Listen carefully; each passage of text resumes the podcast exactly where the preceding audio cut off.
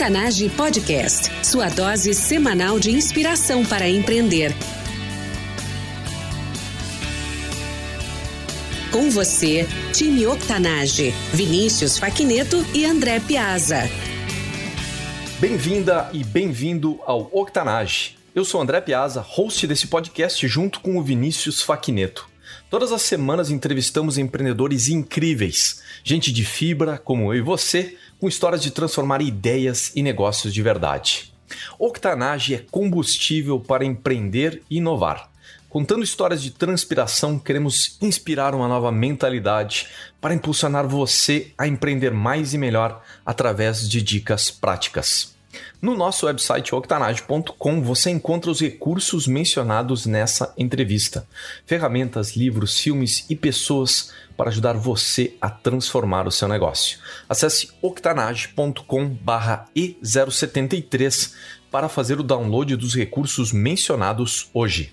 Nosso convidado especial de hoje é um americano com muitos anos no Brasil e experiência em empresas nacionais e multinacionais em desenvolvimento de produtos e mercados no Brasil, nas Américas e na Europa. Conhecido como o rei do networking, atualmente é podcast host de dois programas: Talk to Brazil em inglês e o BBN Brasil em português. Tom Rioch, seja muito bem-vindo. Muito bom, muito bem pela apresentação e é um prazer grande estar com você. Prazer é todo nosso, Tom. O, você acabou de me entrevistar algumas semanas atrás no BBN Brasil e, e foi entrevistado, foi apresentado a nós através da Helena Escalante, que é uma grande amiga nossa aqui no Octanage. E você tem uma experiência fantástica. Você é americano e foi morar no Brasil. Então, Tom, para a gente começar a entrevista, fala um pouquinho mais sobre você, que eu não tenha mencionado durante a tua apresentação. Bom, me formei nos Estados Unidos, numa universidade que chama Bowling Green University, no estado de Ohio. Estava uh, fazendo um mestrado, conheci um grupo. Na realidade, minha namorada americana veio para o Brasil fazer um student teaching, um intercâmbio. Uh, ela chegou aqui, conheceu um brasileiro, Paulo, aí mandou aquela carta para mim: Dear Tom, e foi assim que eu comecei a conhecer o Brasil. O retorno do grupo, eu conheci os brasileiros que foram depois para minha faculdade. E foi através desse grupo, de fato, que eu aprendi mais sobre o Brasil, de alunos estudando em Bowling Green. Isso, um professor me convidou para vir para o Brasil e lecionar, e essa foi a história de por que eu cheguei aqui no Brasil. Então, assim chegou o Tom no Brasil. Eu tenho certeza, como americano, de repente o, a língua, a cultura completamente diferentes, tem muita história para contar aí. O que aconteceu quando o Tom chegou aqui no Brasil? Bom, quando o Tom chegou no Brasil, o Tom não falava português. E todos esses amigos que eu, brasileiros me falavam: não, no Brasil todo mundo fala inglês, é muito fácil. Aí eu cheguei e percebi rapidamente que não era bem assim. Estamos falando de 1970. E aí eu vi que eu ia dar aulas em inglês para um grupo de alunos que não falava inglês. E os livros estavam em inglês. Mas falei, bom, o que, que eu vou fazer aqui? Uma coisa leu outra, aí eu conheci a burocracia brasileira, vi que era difícil. Aí eu comecei a dar aulas de inglês para sobreviver. E achei uma escola que contratava professores que só falavam inglês, não podia falar português. E é nessa que começa a minha primeira história no Brasil, que é o cinzeiro. E o que aconteceu nessa época, eu precisava chegar na escola. Quem conhece São Paulo e conhece a Rua da Consolação e a Avenida Paulista, eu pegava um ônibus na Consolação às 6 horas da tarde, tinha que subir e descer num ponto em frente à escola rapidamente. Às 6 horas da tarde, até hoje, os ônibus estão lotados. Naquela época entrava no porte de trás e tem que passar pelo catraque e sair da porta de frente. Uma aprendizagem, e aprender a língua, você vai ouvindo os sons e vai repetindo, não é assim? Quando é criança, criança ele vai ouvindo os sons, repete e é assim que ele aprende. E eu ouvi sons e eu repetia. Então eu entrava nesse ônibus de porta de trás e eu falei tudo lotado e eu falava cinzeiro, cinzeiro, cinzeiro. E cada vez que eu falava cinzeiro, as pessoas separaram e eu consegui caminhar. Passei pela catraca, paguei o cobrador, e cinzeiro, cinzeiro, cinzeiro, andava para frente, chegava na frente do ônibus, meu ponto e desci. Até um dia eu esbarrei numa pessoa e eu falei cinzeiro. Ele falou: O que, que você está falando? Eu falei: Cinzeiro, excuse me. Falei: Não, excuse me é dá licença. Cinzeiro é ashtray. O certo é dá licença. No dia seguinte, aí vai o Tomo, americano, entro no ônibus e lotado, e eu começo a falar, dá licença, e nada. Eu falava mais alto, dá licença, e nada. Dá licença, dá licença? Não, ninguém afastava, eu perdi o ponto, perdi a aula. No dia seguinte, o Tom entra novamente no ônibus. Você pode imaginar o que eu falava no dia seguinte, cinzeiro. Então, a primeira aprendizagem é o que funciona é o que está certo. O, o, certo e o que funciona são duas coisas diferentes. De fato, o, nada bate o que funciona.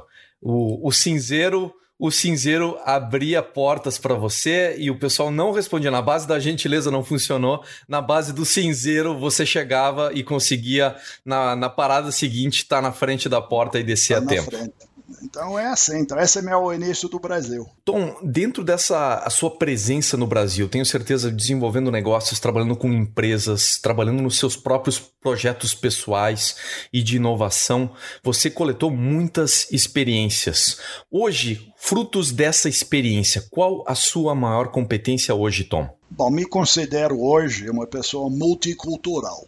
O que, que é multicultural? Obviamente sou americano, conheço bem a cultura americana, não só cultura, a cultura de fazer negócios. Que minha experiência do homem de negócio foi nos Estados Unidos, na Europa. Então, estando e morando nesse tempo no Brasil e trabalhando nas empresas que eu trabalhei aqui, desenvolvendo produtos e mercados, eu conheço bem a cultura brasileira. Então, como é que o brasileiro funciona do ponto de vista de negócio? Então, nessas culturas, essa é minha aprendizagem, meu sucesso foi sempre aplicando os dois um com o outro. Tá?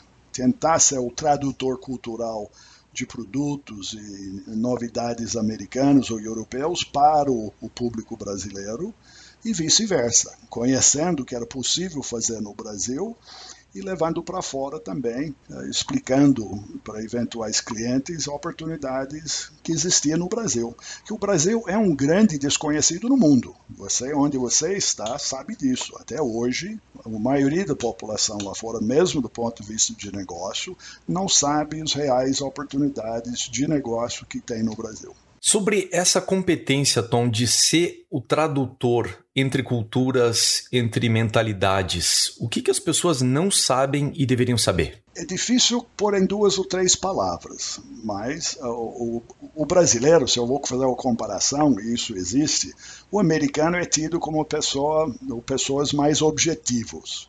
Muitas vezes é classificado como frias, né, pela sua objetividade. Do outro lado, o brasileiro ele é mais, vamos dizer, caloroso, né, mais emotivo, e ele leva muito mais tempo para aquecer, tá, para ser receptivo, seja uma outra pessoa, uma outra cultura ou outra novidade. Né? Então, essas são as diferenças. O, o americano é muito mais rápido ao ao ponto e o brasileiro leva um tempo para reagir, vamos dizer assim. Então, essa aplicação que eu consegui entender, nem sempre você consegue juntar. Me chamou atenção no seu perfil de empreendedor, Tom. Além de ser americano radicado no Brasil, você tem é conhecido como rei do networking. Então eu vejo claramente aí essa essa habilidade de ser o tradutor no mundo dos negócios entre as culturas. E você tem, além do podcast que eu mencionei, que você tem o Talk to Brasil e tem o BBN, você também tem um, um, livros publicados. Um deles é o Seja Executivo e Não Executado. Então vamos, vamos começar repassando isso. O que que, o que, como é que o Tom virou o rei do networking? o Tom virou rei do networking, porque até 2000 eu era um executivo, trabalhava em empresas multinacionais no Brasil. Primeiro era uma empresa dinamarquesa, se tornou holandesa, depois uma empresa americana. Então sempre viajava fora, viajava dentro, mas viajava fora. Tá? E eu, desse lado do networking, eu conheci muitos brasileiros. Então, obviamente, no parte comercial, você entende esse lado que te falei. Leva um tempo para você ser aceito. Né? O brasileiro realmente ele é muito de aceitar viajei Brasil inteiro e nunca teve reclamação, ao contrário. Tá? Dificuldade veio do negócio que o brasileiro não faz o follow-up. Você pode até abordar alguém, é sempre o, o churrasco, caipirinha e um abraço, mas quando você quer chegar no, no negócio é um pouco mais difícil. Tá? E o brasileiro, uh, ele gosta de ser apresentado uma terceira pessoa por alguém já conhecido. Tá? Isso é meio parte cultural de novo. Nos Estados Unidos é diferente. E aqui eu digo, eu só consigo aumentar meu rede de relacionamento através de pessoas desconhecidas. Então, eu aqui em ambientes de negócio, eu procurava pessoas que eu não conheço. Bom, desde que eu cheguei no Brasil, o Brasil estava cheio de gente que eu não conheci. Como é que eu consigo funcionar? Preciso conhecer pessoas. Então, começou lá atrás dando aula de inglês e foi até hoje. A minha vida foi de tudo aconteceu através de pessoas. Você falou no início, se nós estamos conversando, é via uma pessoa mexicana que eu conhecia em Austin, Texas, anos atrás. Tá? Então tem esse link. O, o, resultado do networking, de um relacionamento, ela não é imediato e não é linear. Então tem que nutrir, tem que ter.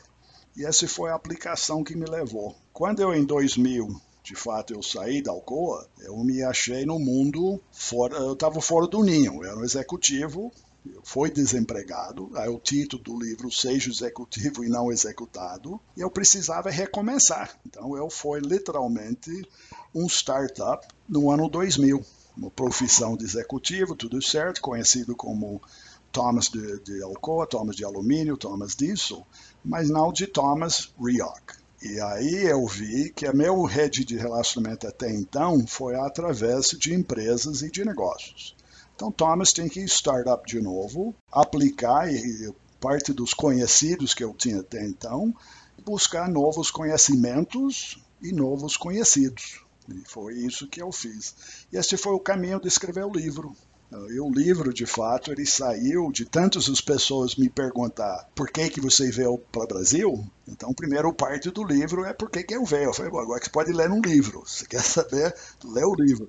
O miolo do livro são dicas de networking, dicas de planejamento financeiro pessoal, que o que eu aprendi também, eu saí de uma empresa muito bem tratado, muito bem pago, não tem reclamação nenhum mas eu nunca fiz um planejamento pessoal. Quando eu saí do jeito que saí, foi bom, o que, que eu vou fazer agora? Tá? Então esse é um outro pedaço. E o terceiro é, também alinhado com networking, como é que você tem que se vender nesse mundo. Eu precisava ser conhecido como Tom Rioch, o rei do networking.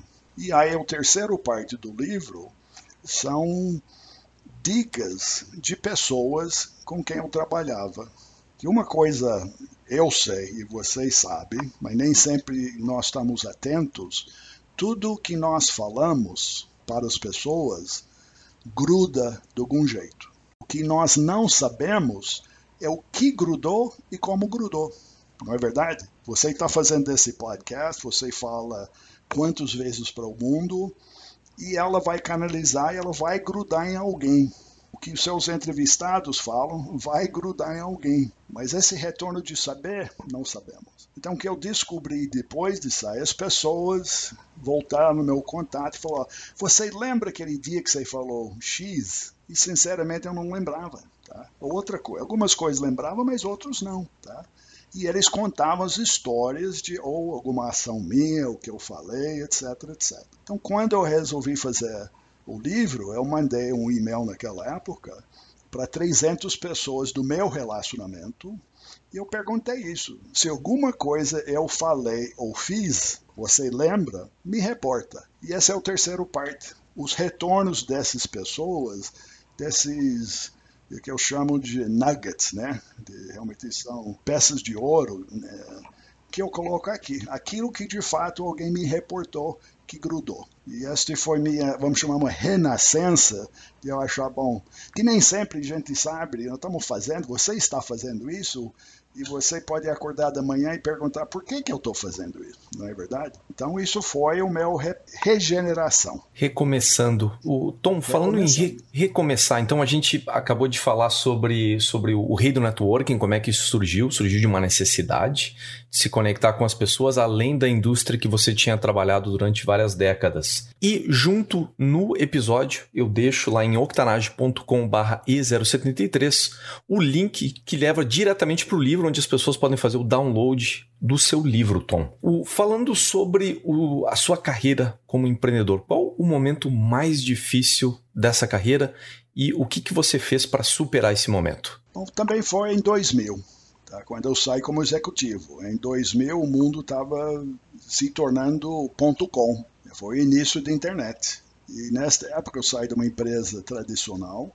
eu já vi que o mundo estava mudando para a internet e eu não conhecia. Então foi nesta época que eu busquei, de novo, através de conhecidos, uma, um trainee da empresa onde eu trabalhava, na Alcoa. Né? Quando eu saí, eu procurei ela e falei, ah, eu preciso arranjar um estágio. E ela olhou para mim, o Thomas com 52 anos, querendo um estágio. Mas deu certo, eu me tornei um estagiário, tá?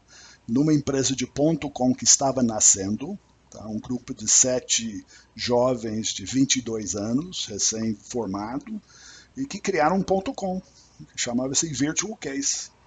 E o que, que eu queria? Eu queria sentar ao lado de alguém num computador, e eu prometia não encher o saco, mas eu só queria olhar e ver o que, que é isso. Tá? Eu não quero aprender coding, eu só quero ver o que, que é isso. Então eu tinha nesse grupo uma convivência de entender isso. Tá? E o troco, o que eles precisavam era como é que eles jovens precisavam se comunicar para falar com gente que nem eu.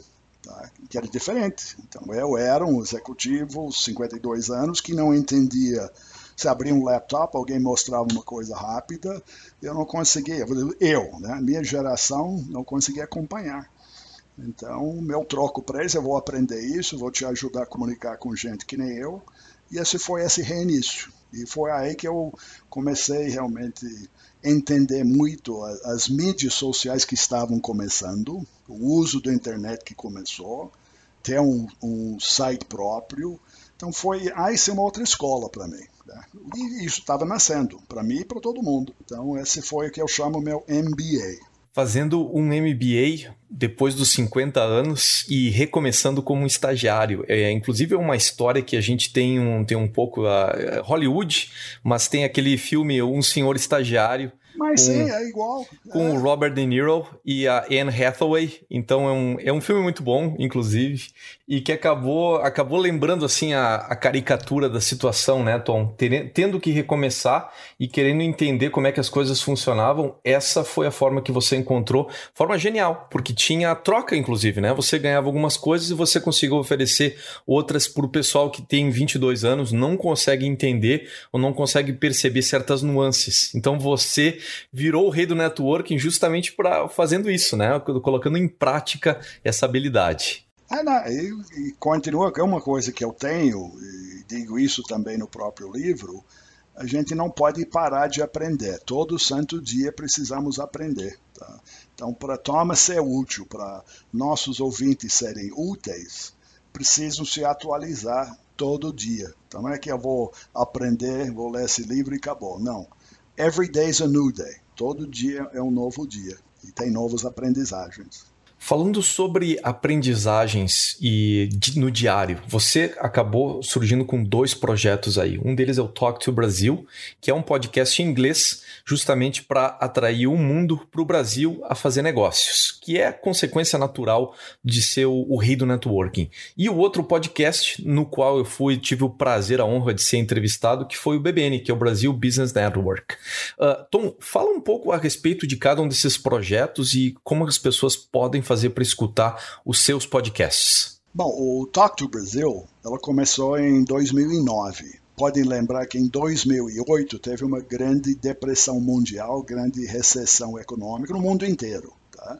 Então o mundo parou. E até essa época eu trabalhava muito, no, eu tinha minha empresa de consultoria, então eu atraía eh, empresas ou investidores estrangeiros para o Brasil. Então, esse era meu papel. Então, usando aquele meu caminho multicultural, então ajudava, dava um advice e aconselhamento para o estrangeiro sobre o Brasil, do ponto de vista de negócios. Como o mundo parou em 2008, tudo isso parou. Então tinha uma consultoria que vaporizou. Tá? Mas aí, pensando na, na realidade, foi tudo para, mas tudo recomeça. Então nada para para sempre. Foi depois da retomada, o Brasil talvez volte em evidência, que continua tendo, como tem, oportunidades.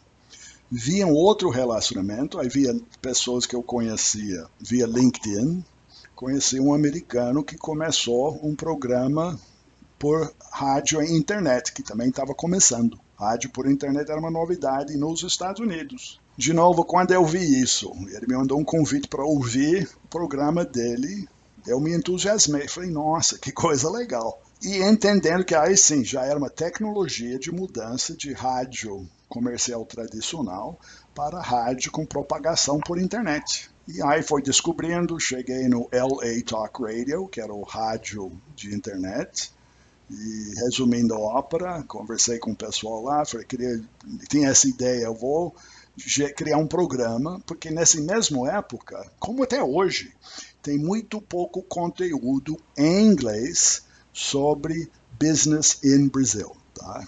Se, alguém aqui eu fiz, em, 2000, em 2008 eu entrava no Google e procurava Business in Brazil, né?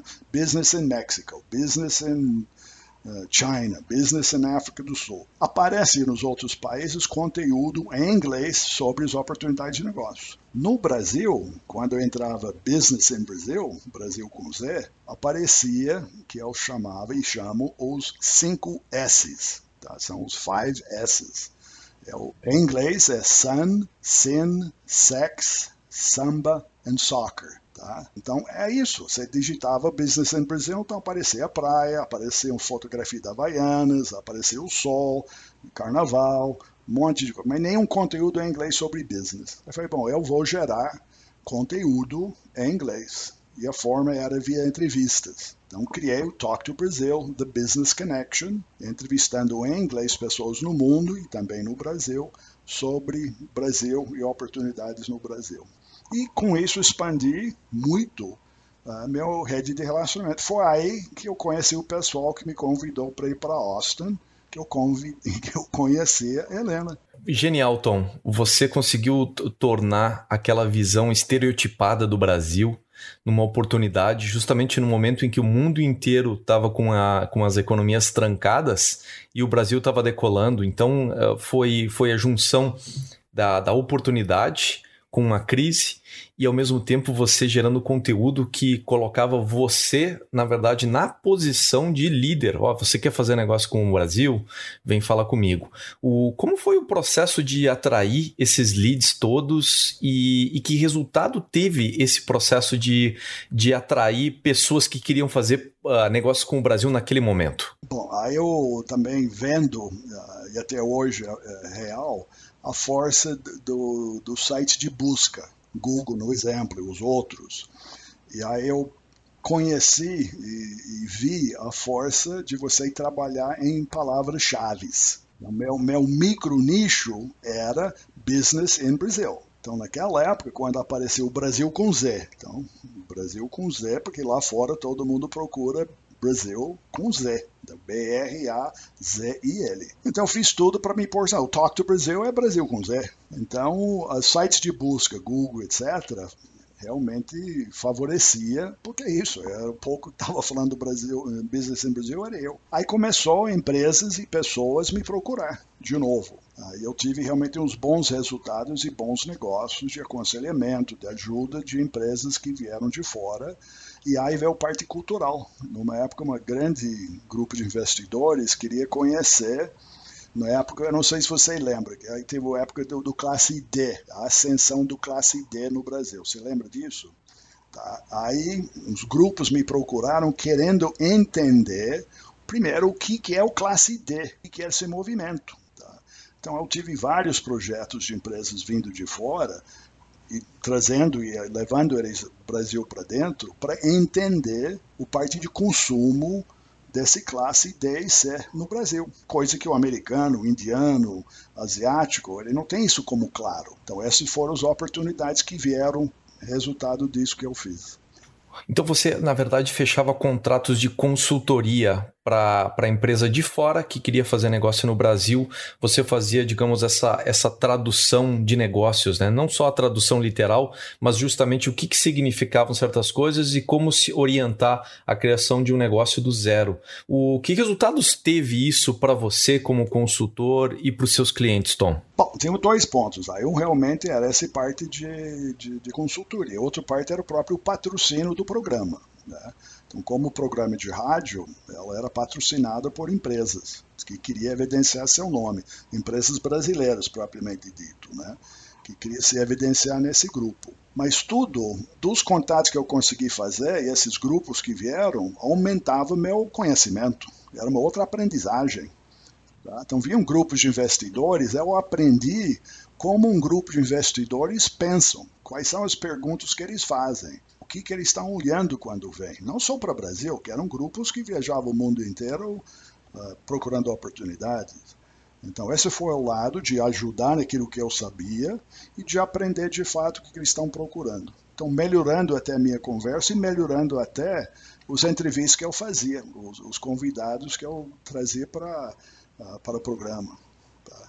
Então, é, um, é uma avenida de duas mãos. Magnífico, Tom. O... Aproveitando então essa deixa, você aproveitando uma situação de crise para criar um negócio e gerando valor não só para você, como também para os seus clientes, gostaria de fazer a transição para o jogo rápido. No jogo rápido, coletamos dicas e recursos no formato de perguntas curtas e respostas rápidas. Faça o download dos recursos mencionados a seguir em octanage.com/e073. Tom, qual o hábito pessoal e diário que mais contribui para o teu sucesso? Internet. De olhar realmente, de vasculhar todo dia, acordo cedo já vou procurar alguma coisa para ler e ver. Tá? E o LinkedIn, que está alinhado com isso. O que você, como empreendedor, não pode viver sem? Conectividade vindo do rei do networking, não me espanta nem um pouco, né? A, a conexão acaba virando, é, é basicamente, é, é, um vício, né? Porque o, aquela conexão é algo que, de fato, traz uma gratificação muito grande. É, é isso que você experimenta, Tom? Com certeza. A maior aprendizagem que eu tenho todo santo dia vem ou através da conectividade de internet que eu te falei, mas a, a conectividade é através de uma pessoa, tá? Nós relacionamos já anos através do LinkedIn, não é verdade? Uh, e é assim, uh, o que eu aprendi sobre podcast, em parte aprendi com você. tu vê só, nossa experiência aqui, experiência mútua, né? Você começou muito antes e, e a gente acabou chegando depois e se conhecendo nesse processo. Mas é assim que a gente aprende. É assim, a gente aprende com os outros, né? Que é justamente a deixa para minha próxima pergunta, que é qual a pessoa que você utilizou como modelo inspiração ao longo da sua trajetória? Essa é uma boa pergunta. Acho que teve vários, é difícil dizer um nome só, porque esse trajetório é, é longa, né? Mas o mais recente, e é mais tempo, eu acho que é Warren Buffett. Tá?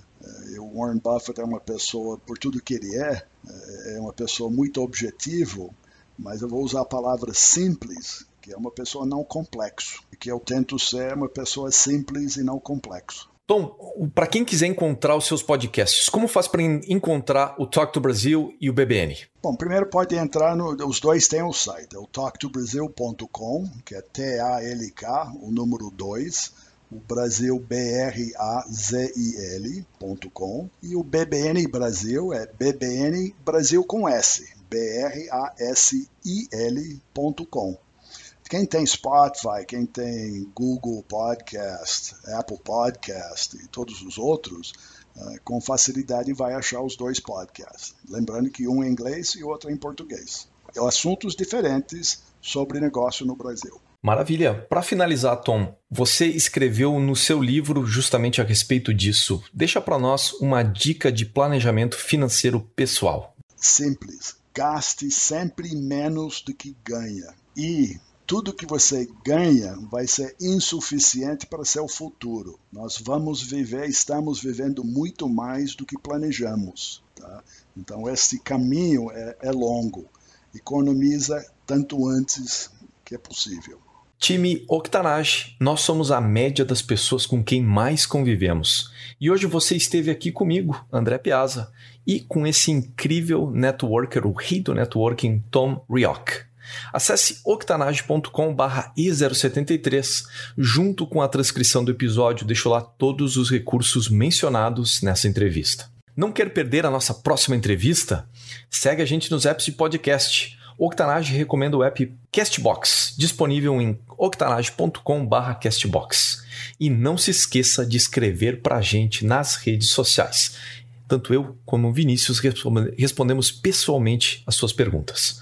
Tom, muito obrigado por ter estado aqui conosco e dividido anos de conhecimento e expertise em networking, em negócios e em traduzir uh, o mundo para o Brasil e vice-versa. Obrigado, Tom. Obrigado a você e obrigado aos ouvintes. Time Octanage, até a próxima. Octanage Podcast, sua dose semanal de inspiração para empreender.